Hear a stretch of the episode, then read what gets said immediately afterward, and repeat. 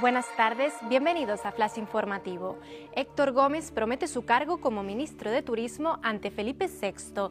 Tras el acto en Zarzuela, el tinerfeño se ha desplazado a su ministerio para tomar posesión de la cartera que le ha hecho entrega su predecesora Reyes Maroto.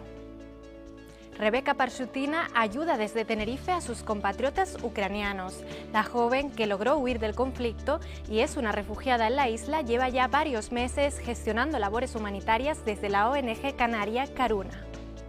Las obras para el segundo puente de San Andrés comenzarán antes del verano y durarán seis meses.